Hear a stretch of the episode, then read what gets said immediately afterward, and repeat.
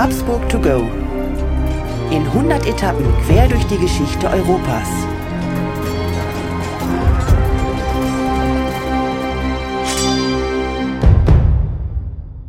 Hallo und herzlich willkommen bei Habsburg to go, der etwas andere geschichtliche Reisebericht. Wir reisen in 100 Etappen auf den Spuren der Habsburger. Wir, das sind Markus Knapp und mein Name ist Thomas Krug.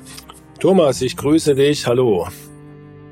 Markus, ähm, wir haben heute wieder mal eine Reise vor uns, die du heute für uns durchführen wirst. Wir werden ja Sag doch du, wo wir hinreisen werden. Ja, wir reisen heute nach Wien.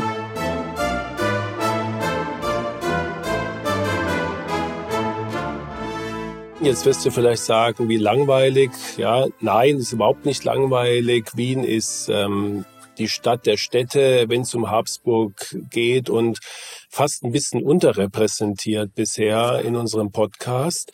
Aber heute geht es tatsächlich mal nach Wien. Aber das Besondere ist, wir, wir haben nicht die Stadt undetailliert, sondern wir reisen natürlich an einen bestimmten Punkt in Wien und wenn ich jetzt sage, es ist kein Platz, es ist auch kein Haus, sondern es ist tatsächlich eine Straße. Markus, das ist dann schon, äh, glaube ich, ein bisschen außergewöhnlich, was wir heute besprechen. Und vielleicht an der Stelle, Markus, du weißt vielleicht gar nicht, dass du mitunter daran schuld bist, dass ich in Wien seinerzeit die Kapuzinergruft besucht habe und die bis heute bei mir nachhaltig wirkt. Also dafür nur nachträglich danke. Davor gab es übrigens noch nicht diesen Podcast als Empfehlung, sondern ich habe die Empfehlungen von dir direkt bekommen. Ja, Kapuzinergruft äh, hatten wir ja auch schon mal als Thema, als es um Maximilian ging. Und heute gehen wir also in eine Straße und ich habe mir gedacht, wir gehen in die Ringstraße in Wien.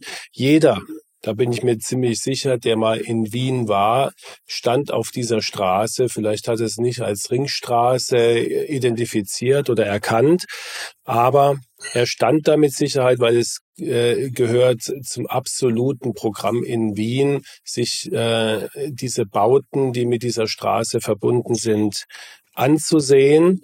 Und warum diese Straße? weil äh, sie erstens mal eine, eine gigantische Straße ist, ähm, also eine, eine Flaniermeile, die ihresgleichen sucht. Aber, und da kommen wir zu unserem Thema, natürlich mit den Habsburgern zu tun hat. Und zwar nicht nur, dass ein äh, Habsburger Protagonist dafür verantwortlich ist, dass sie gebaut wurde, sondern wir begegnen auch mehreren Habsburgern aus verschiedenen Jahrhunderten, wenn wir diese Straße entlang laufen. Und deswegen habe ich gedacht, äh, nehmen wir mal diese Straße zum Thema. Und ich glaube, da werden wir heute gleich mal mit ein paar Informationen von der Steffi beginnen, damit wir äh, ein bisschen schneller ins Thema kommen, oder? Ja, das ist eine gute Idee. Steffi, leg los. Die 5,3 Kilometer lange Ringstraße in Wien steht für den Glanz und die Blütezeit Wiens im 19. Jahrhundert sowie für den Übergang von einer mittelalterlichen Stadtstruktur zu einer modernen Metropole. Ihre Entstehung ist eng mit den politischen, sozialen und kulturellen Veränderungen im 19. Jahrhundert verbunden. In den ersten Jahrzehnten des 19. Jahrhunderts erlebte Wien eine rasche Bevölkerungszunahme und eine wirtschaftliche Expansion. Die mittelalterlichen Stadtmauern wurden zunehmend als beengend empfunden und es entstand der Wunsch nach einem städtebaulichen Wandel. Unter der Leitung von Bürgermeister Felder begann 1857 der Abriss der Wiener Stadtmauern. Dies schuf Raum für die Planung einer breiten Prachtstraße, die den inneren Stadtkern umgeben sollte. Die Planung der Ringstraße wurde von einer Gruppe renommierter Architekten übernommen, wobei jeder Abschnitt der Straße einem Architekten übertragen wurde, was zu einer bemerkenswerten architektonischen Vielfalt führte.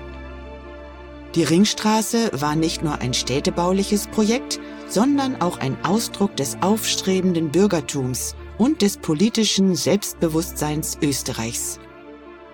Die repräsentativen Gebäude entlang der Straße sollten den Ruhm und die Macht der Habsburger Monarchie betonen.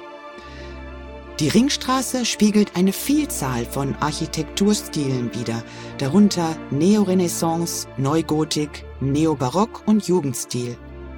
Dies entspricht der kulturellen und stilistischen Vielfalt der damaligen Zeit. Ja, Markus, das liest sich ja wie ein interessanter Bauablaufbericht, ähm, so ein bisschen mein Alltagsgeschäft, was du heute mitgebracht hast, um äh, miteinander zu talken. Aber vielleicht kannst du uns mal ein bisschen abholen, in welcher Zeit das eigentlich gerade alles stattgefunden hat, weil das sind ja doch sehr massive Eingriffe gewesen in ein städtisches Umfeld. Und ich glaube, das wäre heute gar nicht mehr vorstellbar, aber in der Zeit, in der wir uns gerade befinden, vielleicht doch noch eher. Vielleicht kannst du uns da ein bisschen in die Zeit mitnehmen. Ja, also ich würde mal sagen, wir befinden uns ja, wie du schon gehört hast, ganz grob in der zweiten Hälfte des 19. Jahrhunderts, wo sich ja enorm viel, vor allen Dingen in den Städten getan hat. Also ähm, wenn man sich überlegt, 1848 noch die Revolution, die gescheiterte Revolution, die dann eigentlich die Folge hat der, der absoluten Restauration in Deutschland beziehungsweise dem heutigen Österreich und äh, daraus resultierend eigentlich eine, eine Stärkung des Bürgertums. Und ich glaube, in fast jeder Großstadt, in jeder Metropole dieser Zeit hat sich dann was bewegt, dass man sich irgendwie aus den engen, fast noch mittelalterlich zu nennenden Strukturen wirklich befreien wollte und ähm, sein, sein Bewusstsein, in vielen Ländern auch sein Nationalbewusstsein tatsächlich demonstrieren wollte durch Prachtbauten, durch Avenues, äh, durch ähm, äh, Prachtstraßen. Ja, also mir fallen da zum Beispiel in, in Paris ähm, die, die Champs-Élysées ein, ja, ähm, The Mall in London, ja, um nur zwei zu nennen, der Corso Italiano in Rom. Also das ist eine, eine Zeit, wo, wo die Städte sehr selbstbewusst werden, was sie ohnehin schon waren, aber noch selbstbewusster werden und die jeweiligen Nach Machthaber, glaube ich, demonstrieren wollten, so, ähm, wir sind hier in der Metropole der Welt und wir zeigen das auch nach außen hin. Es ist das Zeitalter der richtig sich jetzt durchsetzenden industriellen Revolution mit natürlich auch den entsprechenden negativen Veränderungen. Ja, ganz grob hat Karl Marx in der Zeit auch seine, seine wichtigsten Schriften verfasst. Das äh, ist ja dann alles im Zuge von der industriellen Revolution gekommen. Und ganz speziell für Österreich ähm, ist es eine Zeit äh, für Österreich-Ungarn, wo man sich einerseits abgrenzen wollte gegen dem immer stärker werdenden Preußen, andererseits gemerkt hat, wo die Probleme im Vielvölkerstaat liegen und ähm, sich mit dem Ausgleich Österreich-Ungarn in, in, dieser Zeit neu aufgestellt hat und ähm, weiter versucht hat, im Konzert der großen Mächte in Europa mitzuwirken, mit, wie wir schon gehört haben, unserem Podcast wechselndem Erfolg.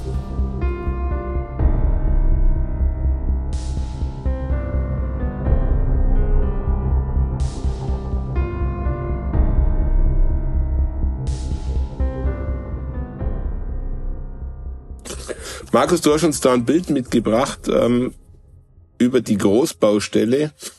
Und da ich ja ein alter Baumogel bin und mich hauptberuflich mit Baustellen beschäftige, finde ich das natürlich sehr, sehr faszinierend.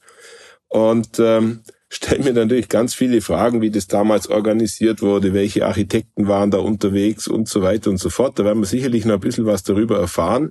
Aber vielleicht kannst du uns einmal abholen, wie denn da so die, die Zustände damals waren. Ähm, ich kann mir vorstellen, dass das nicht für alle so richtig spaßig war. Ja, also du hast recht, dieses Bild ist sehr beeindruckend und ich kann nur jedem empfehlen, das mal im Internet äh, sich anzuschauen.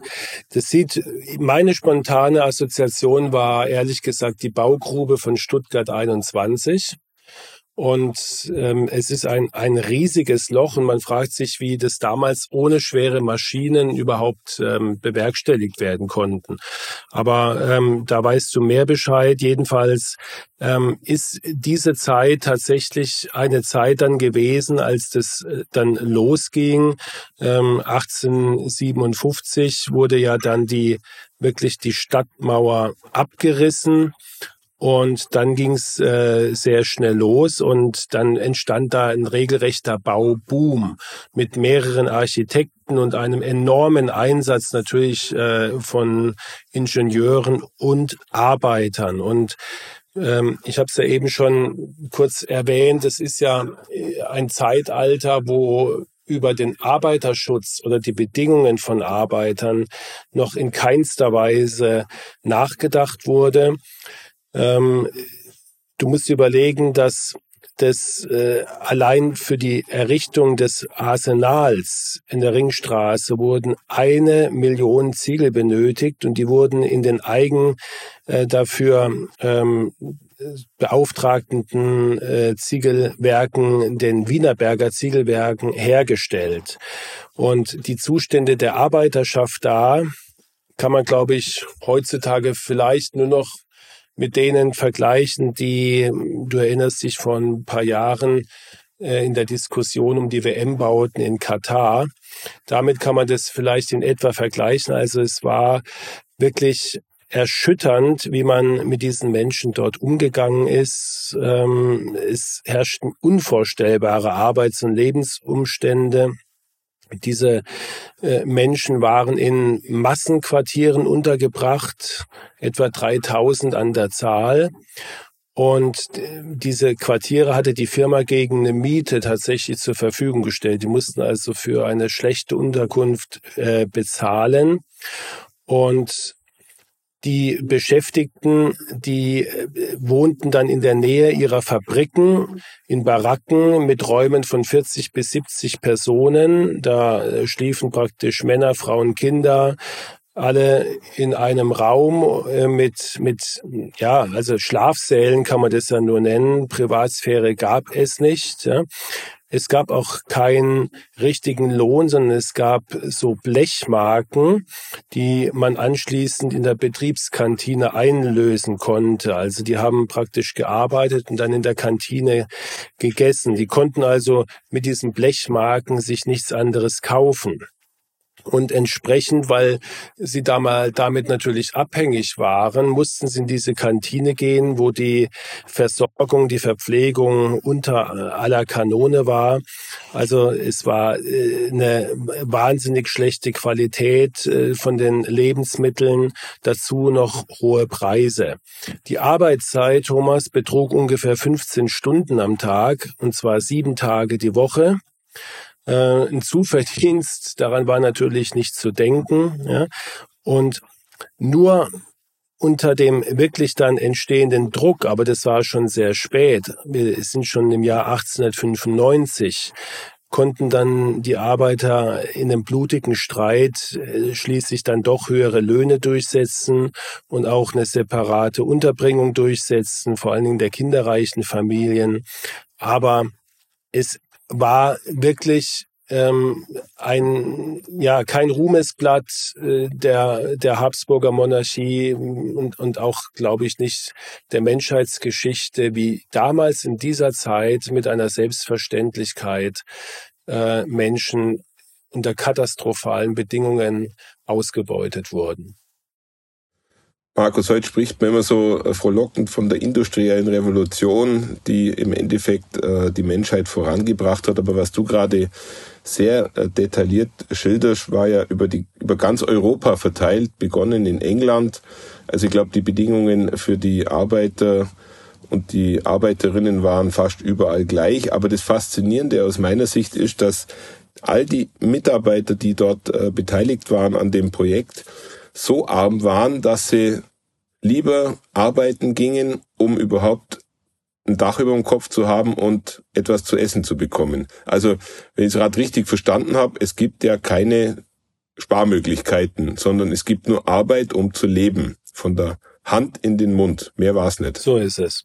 Und wenn man heute auf diesen Straßen läuft, und ich denke, in Frankreich oder in Italien wird es nicht anders gewesen sein, auf den Prachtstraßen, dann kann man vielleicht mal kurz innehalten und sich in Erinnerung rufen, dass da wirklich Arbeiter äh, ihr Leben verloren haben, wie übrigens auch vor einigen Jahren in Katar beim Bau der schönen WM-Stadien.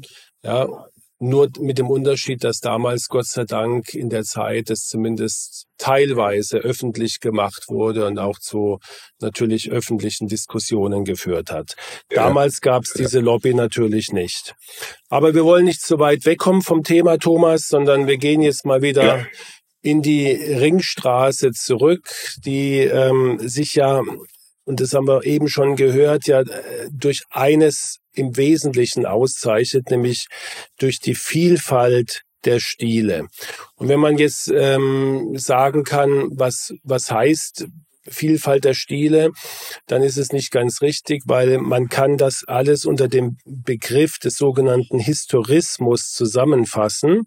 Das heißt, es wurden historische Bauformen in, in einer, einer idealisierten Weise zum Vorbild genommen und an die jetzt modernen technischen und funktionalen Anforderungen der Gegenwart angepasst. Kannst du dir darunter was vorstellen, Thomas?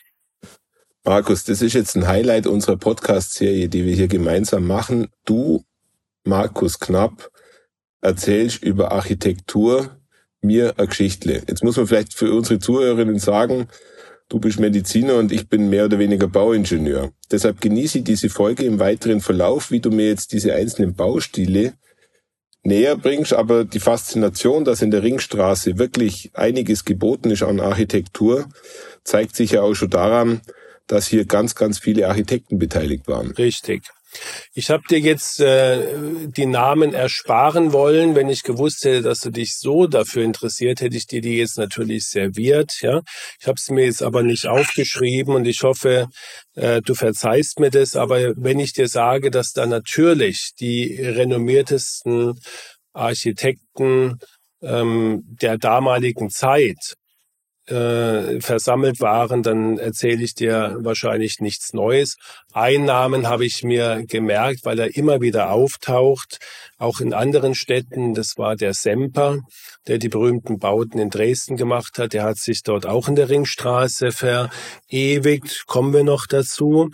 Aber ich wollte noch mal zurück zu der Idee. Also die Idee war, dass jeder Architekt von, von diesen Top-Architekten ein eigenes Projekt bekommt und sich überlegt, in welchem Stil er ein Gebäude dann ähm, verwirklicht. Und ich meine, so eine Straße ist ja schön und gut, wirkt, viele Straßen wirken alleine schon, sagen wir mal, durch ihre Breite, durch ihre ungewöhnliche Breite ähm, aber eine, eine Straße ist natürlich nichts ohne die Bauwerke, die sie schmücken. Und deswegen hat, haben die Verantwortlichen, ähm, unter anderem natürlich äh, Kaiser Franz Josef, dort sehr, sehr viel Energie äh, hineingesetzt, um äh, diese Straße mit Bauwerken zu schmücken, mit in unterschiedlichem Stil.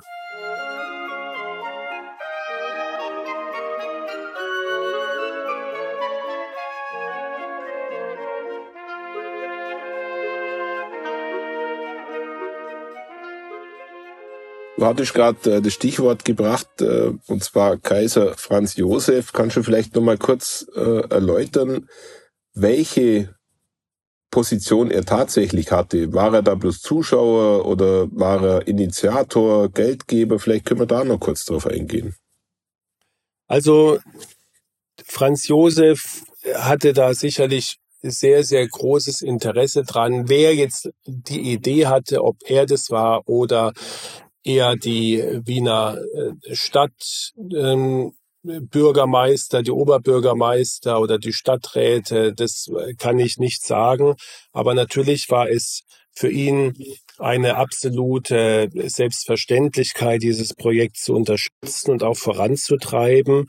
Und er war auch in die Entwicklung und in die Planung und nebenbei auch in die Kosten durchaus eingebunden. Also zum Beispiel äh, den Bauplatz für das Opernhaus hat er äh, selbst ausgesucht und hat auch die Baukosten von sechs Millionen Gulden privat gezahlt. Also das ist ganz klar, dass er mit diesem Projekt stellvertretend äh, Glanz und Gloria vom Haus Habsburg dort äh, anschaulich machen wollte. Und natürlich hat er sich dann auch nicht nehmen lassen, 1865, als die äh, Ringstraße offiziell mit einer Parade eröffnet wurde, dass er da natürlich sich als Macher und als äh, Betreiber äh, diese Parade angeführt hat und sich auch der Bevölkerung gezeigt hat. Aber Markus, ich glaube, die äh, Wiener Staatsoper, die heute wirklich zu bewundern ist, war in ihrer Entstehung, wie auch bei vielen Projekten, die man heute so mitbekommt, glaube ich, kein einfaches Projekt. Da gab es, glaube ich, einiges an Problemen zu lösen. Und äh, es war am Schluss, glaube ich, auch ein bisschen schicksalhaft, oder? Ja, Thomas, da hast du recht. Also die der Bau der Wiener Staatsoper steht vielleicht symbolisch für die Probleme, die es da bei zahlreichen Bauten gab in der Herstellung, was ja natürlich nicht verwunderlich ist. In der damaligen Zeit, da klappte das jetzt noch nicht alles so perfekt.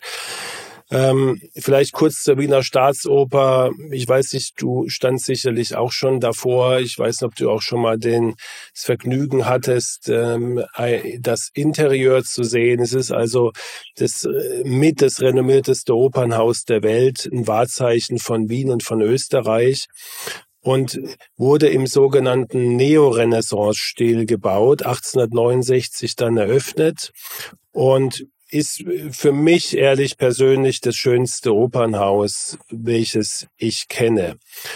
Und Du hast es eben schon angesprochen, tatsächlich gab es bei dem Bau und bei der Fertigstellung im Vorfeld äh, wirklich ein, ja, fast schon tragische, tragische Komplikationen. Du musst dir überlegen, und das äh, wirst du als Bauingenieur wieder viel besser verstehen wie ich, durch die äh, Ringstraße, die da entstanden ist, die wurde ja dort gebaut, wo der ehemalige Stadtgraben war, also Stadtmauern. Davor war ein Graben, wie es halt in mittelalterlichen Städten so üblich war. Und deswegen wurde das, das Straßenniveau der Ringstraße durch die Auffüllung von diesen Gräben um etwa einen Meter angehoben. Und die Oper äh, die sozusagen vorher schon gebaut wurde oder mit dem Bau schon begonnen wurde, schien deswegen zu tief im Boden zu stecken. Und darüber haben sich die beiden, äh, ja, hat man die beiden Architekten, die dafür verantwortlich waren, hat man da natürlich mit Hohn und Spott bedacht und haben, ja, äh, im, im Volksmund waren da extrem viel Spottvers im Umlauf und man hat die im Grunde genommen vor der Öffentlichkeit aufgrund dieses Fehlers, dieses auch für jeden sichtbaren Fehlers lächerlich gemacht. Markus, ich glaube, äh, das ist ein ganz gutes Beispiel dafür, dass hier wahrscheinlich ein Oberbauleiter gefehlt hat oder ein Projektleiter, weil ähm, ich kann mir vorstellen, dass an zig Stellen parallel gearbeitet wurde und für die Architekten ist das natürlich eine Katastrophe, wenn man sich vorstellt, dass so ein äh, renommiertes Gebäude dann tiefer liegt als die Promenadenstraße. Also in meiner Welt ein Supergau. So wurde es, glaube ich, auch gesehen. Und ähm, man hat dann von einer versunkenen Kiste gesprochen oder äh, von einem in der Verdauung liegenden Elefanten. Und es kam dann natürlich auch irgendwann mal dem Kaiser zu Ohren und Angeblich ähm, soll er dann tatsächlich gesagt haben, also die Leute haben recht, das Gebäude steckt wirklich zu tief im Boden. Das wiederum verbreitete sich dann ebenfalls rasch und wurde auch den Architekten zugetragen. Und jetzt kommt das Tragische. Ähm, wegen dieser harschen Kritik hat sich einer der Architekten, der hieß Van der Nüll, ähm, der war zwar schon schwer krank, aber er hat sich dazu dann in seinem Leben vorzeitigen Ende bereitet, indem er sich erhängt hat. Und zwei Monate später ist der andere Architekt, der hieß Sickertsburg, nach einer schweren Operation ebenfalls gestorben. angeblich auch als ja Auskränkung über den Tod seines Freundes.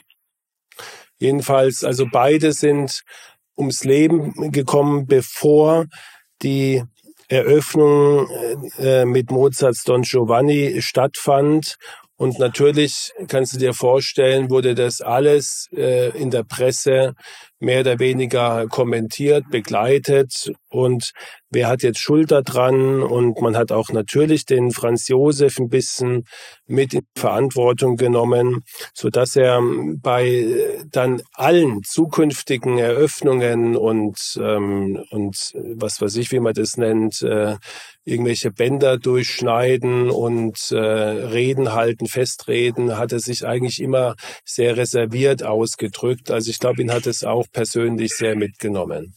Ja, Markus, diese Geschichte über die Staatsoper, die ich jetzt leider mit einem Schneuzer kurz äh, unterbrechen musste, weil ich äh, mittelmäßig erkältet bin heute, ähm, ist schon eine sehr spannende Geschichte. Und wenn man sich überlegt, dieses Wiener Opernhaus hat ja heute auch immer noch eine Wahnsinnsbedeutung. Man äh, nimmt bloß den Wiener Opernball, der jedes Jahr glaube ich, durch die Medien durchgeht äh, und immer noch eine sehr glamouröse Veranstaltung ist. Also ich glaube, dieses Gebäude hat bis heute seinen Stellenwert. Ja, und wie gesagt, es ist mit eines der führenden Opernhäuser der Welt. Also ich glaube, es gibt keinen äh, Sänger oder Sängerin und kein Orchester, das von Weltruhm ist es nicht äh, in der Oper in Wien aufgetreten ist. Ähm, und von daher sieht man da immer wieder herausragende äh, Musiker und herausragende Regisseure auch für die Opern. Und äh, ich kann nur jedem empfehlen, selbst wenn er keine Karten bekommt für eine Aufführung, dass er auf alle Fälle eine Führung macht, dass er sich mal das Interieur ansieht. Also es, ich kenne, wie gesagt, keinen prachtvoller ausgestatteten Bau wie das Opernhaus in Wien. Und wenn man dann noch in den Innenraum kommt, dann kann man einen Blick zur Kaiserloge werfen. Äh, eine große Loge, natürlich zentral gelegen im ersten Rang mit einem riesigen Adler drüber. Dort saß also der Kaiser gibt's auch nachher noch eine nette Anekdote dazu und wird natürlich auch heute noch genutzt, diese Loge für Ehrengäste. Und ähm, ja, das ist mal wieder gelebte Geschichte, dort in diesen Räumlichkeiten zu stehen.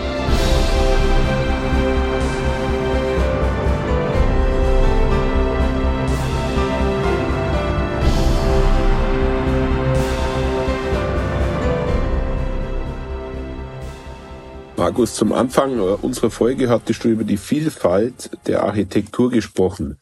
Da haben wir uns ja jetzt mit der Oper ein bisschen beschäftigt, haben uns sicherlich äh, unseren Spaziergang weiter auf der Ringstraße angehen. Könntest du uns ja nochmal ein bisschen was über diese verschiedenen Baustile berichten? Also ich, ich gebe dir mal vielleicht einen Überblick was für Bauten uns auf der Ringstraße noch erwarten. Wir werden in dieser Folge nicht alle durchgehen. Es würde einfach den Zeitrahmen sprengen. Wir werden ähm, in absehbarer Zeit vielleicht noch eine zweite Folge, weil es wäre schade, wenn man jetzt äh, gewisse Gebäude einfach unter den Tisch fallen lässt. Aber gehen wir doch einfach mal ein bisschen weiter.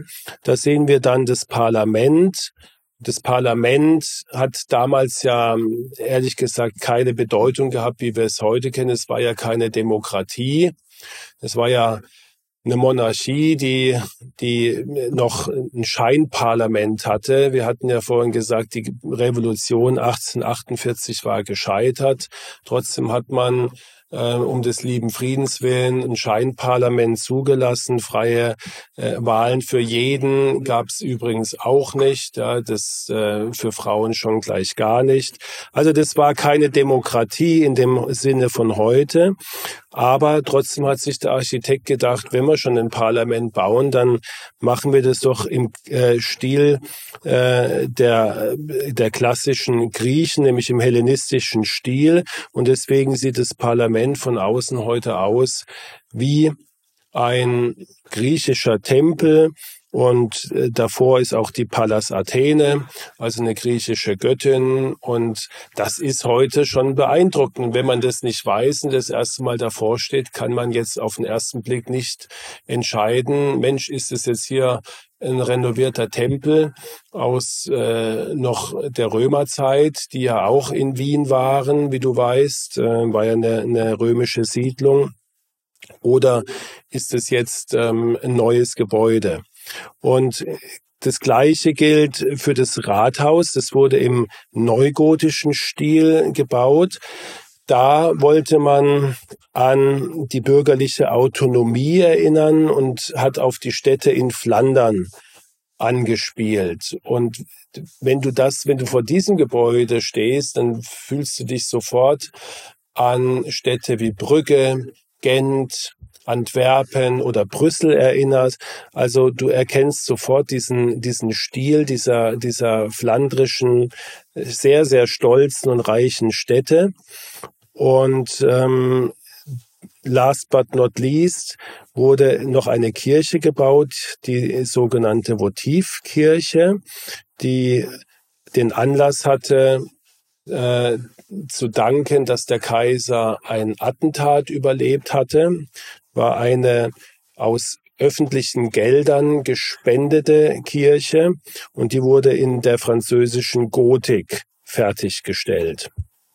Und äh, du siehst, dass sich da sehr viel wirklich Gedanken gemacht wurde, was wird in welchem Stil gebaut und so ist diese diese diese Ringstraße mit ihren Bauten ein Potpourri eigentlich, ja, wie soll man sagen, heute wird man vielleicht sagen, naja, es ist so, wirkt fast ein bisschen kitschig, weil weil es ja gar nicht echt ist, so wie wenn man vielleicht heute nach Amerika geht und da werden irgendwelche ähm, Bauten nachgebaut, die man aus europäischem Vorbild übernommen hat.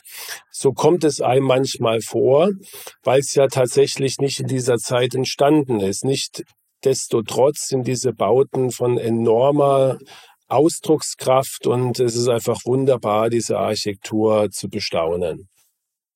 Der Markus, wenn man sich heute mal überlegt, wo überhaupt noch sowas ähnliches möglich ist, dann müssen wir schon in die Gegend von Abu Dhabi oder Katar gehen. Dort sind nur so viel Gelder verfügbar, dass man vielleicht nur das ein oder andere in dieser Dimension bauen kann. Aber ich glaube, zur damaligen Zeit war das, was der Kaiser Franz dort angestoßen hat in Wien, schon fast einzigartig.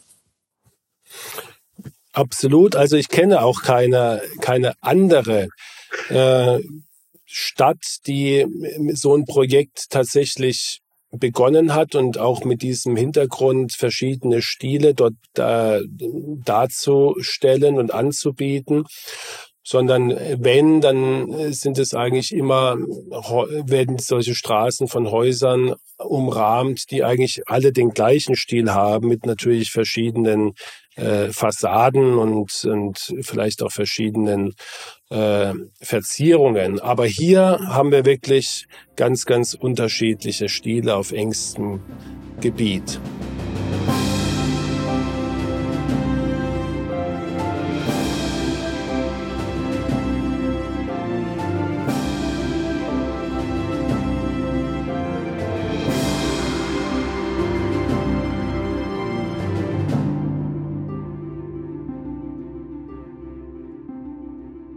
Äh, Markus, vielleicht nur ein, kurze, ein kurzes Thema, was ich in der Vorbereitung auch gelesen habe. Man muss auch dazu sagen, dass ähm, der Kaiser Franz und auch die damalige Regierung in Anführungszeichen mit der Enteignung der Eigentümer äh, recht fair umgegangen ist. Also man muss sich ja vorstellen, dass ja bei dem Abriss der Stadtmauer auch einige Gebäude abgerissen wurden aber es wurde mit allen, die dort äh, Häuser hatten oder Eigentum hatten, sehr fair verfahren und es wurden entsprechende Enteignungen oder Alternativgrundstücke angeboten, was ich schon hervorheben möchte. Das spricht jetzt nicht für die damalige Zeit, ja. Richtig. Habe ich jetzt so gar nicht gewusst, aber ich kann mir gut vorstellen, dass man da ähm, als Kaiser natürlich auch generös auftreten konnte und mit Sicherheit natürlich damals auch weniger Diskussionen möglich waren, wie das in heutiger Zeit wäre. Also ich glaube, die hatten schon keine, keine richtige Wahl und mussten das Haus verlassen. Aber ich glaube, dass sich da der Kaiser sehr großzügig gezeigt hat. Geld spielte damals offensichtlich keine Rolle, wenn man diese Bauten sieht. Ja. Ja, Thomas, ich würde gerne noch, be bevor wir die Folge beenden, noch ein weiteres Highlight neben der Wiener Staatsoper anbieten. Auch das ist unübersehbar einfach von der Dimension. Und zwar sind es die beiden Schwister, Geschwistergebäude, ähm, und zwar das Kunsthistorische Museum und das Naturkundemuseum, die sich etwas weiter äh, vielleicht ein, also ein paar hundert Meter äh, weiter abwärts der Ringstraße von der Wiener Staatsoper befinden. Und ich weiß nicht, ob du da auch vorbeigelaufen bist. Es sind also zwei Gebäude, die von außen ein, eine derartige Eleganz Größe und Dominanz ausstrahlen, wie ich selten Gebäude gesehen habe. Äh, dazwischen liegt ein Platz und dazwischen ist die berühmte Statue von Maria Theresia. Ich glaube, wir hatten es auch schon mal besprochen, diese äh, Mutter der Nation, würde ich mal fast ein bisschen salopp sagen, die dort ähm, ihren Platz gefunden hat und bis heute verehrt wird. Wieso steht dort dieses Denkmal? Weil die Naturhistorische Sammlung auf ihren Ehemann, nämlich Kaiser Franz I. Stephan von Lothringen zurückgeht. Der hatte schon sehr früh, nämlich 1750, von einem Florentiner die damals größte Naturaliensammlung der Welt mit etwa 30.000 Objekten übernommen oder gekauft. Er hat sie auf alle Fälle erworben. Und nachdem der Ehemann ja relativ früh gestorben war, Maria Theresia war ja lange Witwe, hat sie diese naturwissenschaftliche Sammlung in das Eigentum des Staates übernommen und hat das dann in der Hofburg, die nicht weit weg ist äh, von dem heutigen Standort, aufgestellt. Und da gab es für die damalige Zeit wirklich ein absolut äh, einmalig Ausstellungsstücke ähm, wie besondere Mineralien, Muscheln, Fossilien, Edelsteine zu bestaunen. Sogar eine Giraffe hat man da aufgestellt. Kannst dir vorstellen, dass damals kein Mensch jene Giraffe gesehen hat. Hat man sogar dann ähm, die Decke mit einem Loch versehen, damit der Hals der äh, Giraffe durchgepasst hat. Also sehr skurril. Und dadurch, dass sich diese, diese Sammlung im Lauf dann der, der Jahrzehnte immer weiterentwickelt hat und die Neuerwerbungen immer, immer zahlreicher wurden, hat man dann die Räumlichkeiten gewechselt, weil die Hofburg einfach zu klein geworden war. Und im Zug der Schleifung von äh, der, den Basteien, die da, also den Stadtmauern und Gebäuden an der Ringstraße hat man dann die Idee entwickelt, ein naturwissenschaftliches Museum dort anzusiedeln oder das Naturhistorische Museum, wie es korrekt heißt. Und es wurde dann 1889 wieder von Franz Josef eröffnet. Aber ähm, ich sag mal, verantwortlich dafür hat sich dann in den nächsten Jahren sein Sohn gezeigt, nämlich Kronprinz Rudolf. Markus, du hast gerade so schön über das Schleifen der Basteien gesprochen. Weißt du eigentlich, wer alles an den alten Stadtmauern der äh, Wiener sich abgearbeitet hat? Sprich. Ja, da waren zweimal die Türken erfolglos dran und haben sie nicht niedermachen können, die Stadtmauer, aber wer war auch noch dort fast immer, der taucht ja immer wieder auf. Unser äh, lieber Napoleon war zweimal in Wien. Das erste Mal durfte er Wien friedlich erobern und das zweite Mal musste er es sehr kämpferisch erobern und hat damals die Stadtmauer so beschädigt, dass ähm, mitunter auch dies ein kleiner Grund dafür war, dass man sich von der Stadtmauer trennen konnte. Aha, es ist äh, schön recherchiert, Thomas. Äh, danke, dass du das sehr anschaulich ergänzt. Also es kommen immer verschiedene Dinge zusammen, ja, und diese, äh, ja, glaube ich, Jahrhundertentscheidung, diese Straße zu bauen, ja, ähm, ist dann offensichtlich mit vereinten Kräften gelungen, was anderen vorher nicht gelungen war. Kommen wir nochmal zurück zu dem Naturhistorischen Museum. Also der, ich weiß nicht, ob du das wusstest, der Rudolf, also der, der Sohn von Franz Josef war ja zum Leidwesen seines Vaters ähm, nicht der geborene Monarch, hat sich auch für äh, die Jagd, was er das, der Männersport schlechthin war in der Zeit und auch für Militär nicht interessiert. Er war eher feingeistig und hat sich äh, auf naturwissenschaftlichen Gebiet sehr, sehr kundig gemacht und war wirklich ein anerkannter Ornithologe, also Vogelkundler, der auch äh, auf diesem Gebiet publiziert hat. Und er hat sich bis zu seinem tragischen Tod, den wir ja auch schon besprochen haben, äh, wirklich sehr, sehr für dieses Museum eingesetzt. Und ihm ist es sicherlich auch zu verdanken, dass es diesen Stellenwert äh, in dieser Zeit weiter ausbauen konnte.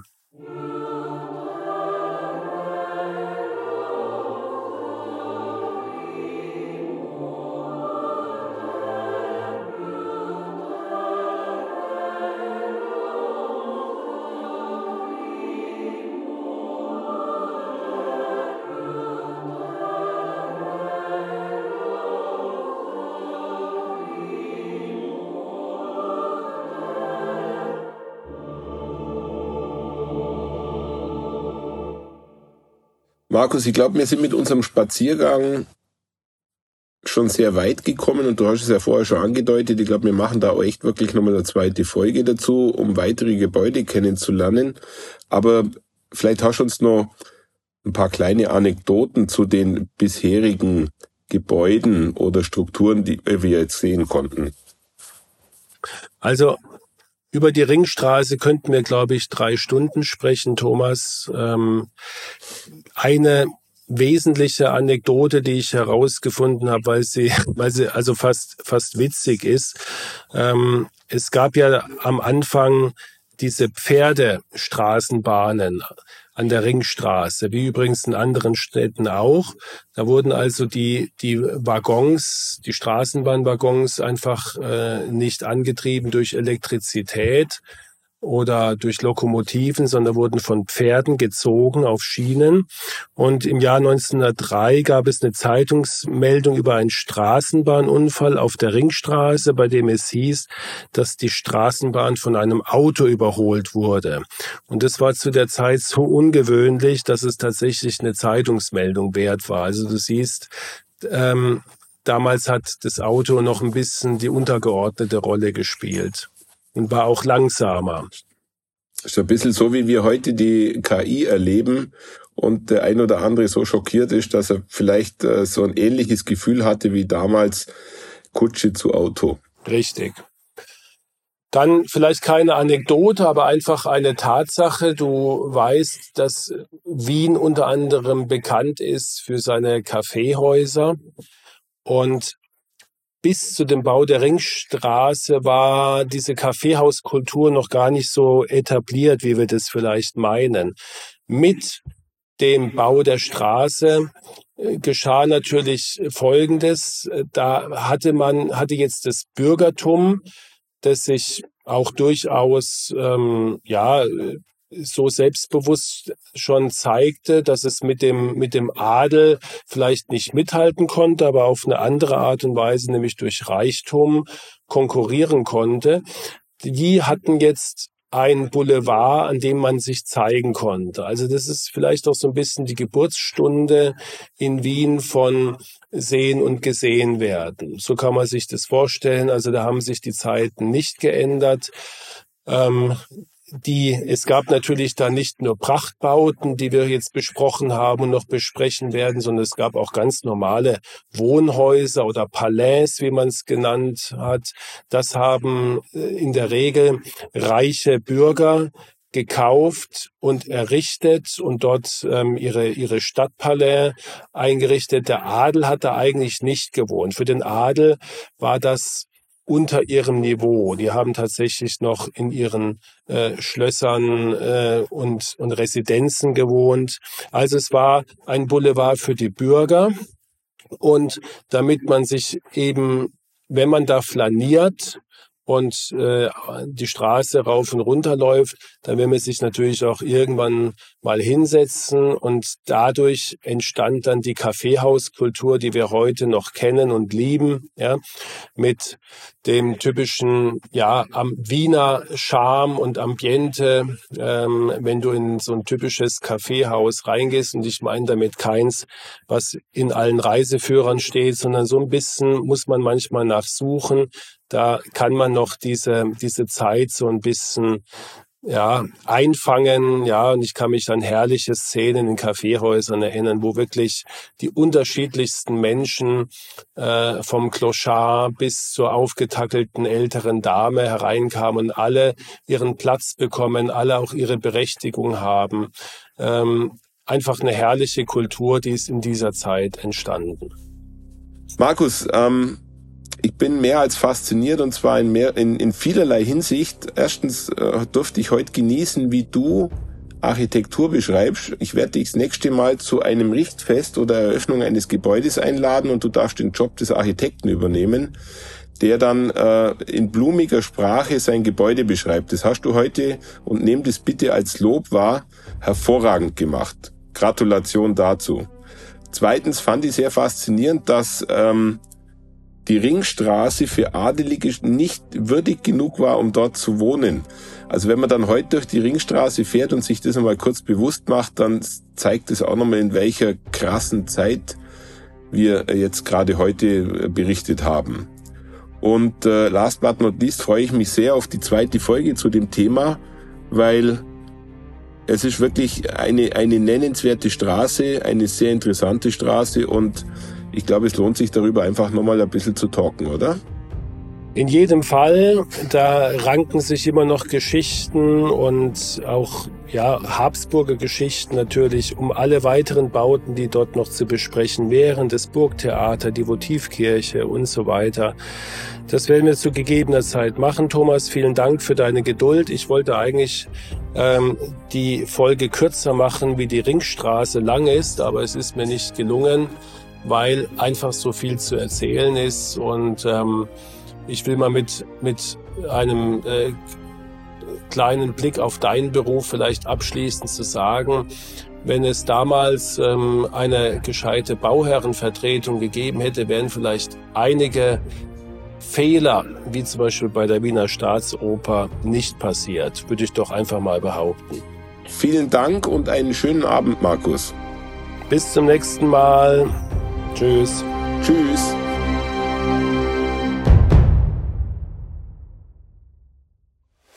Eine Produktion der Sounds GBR.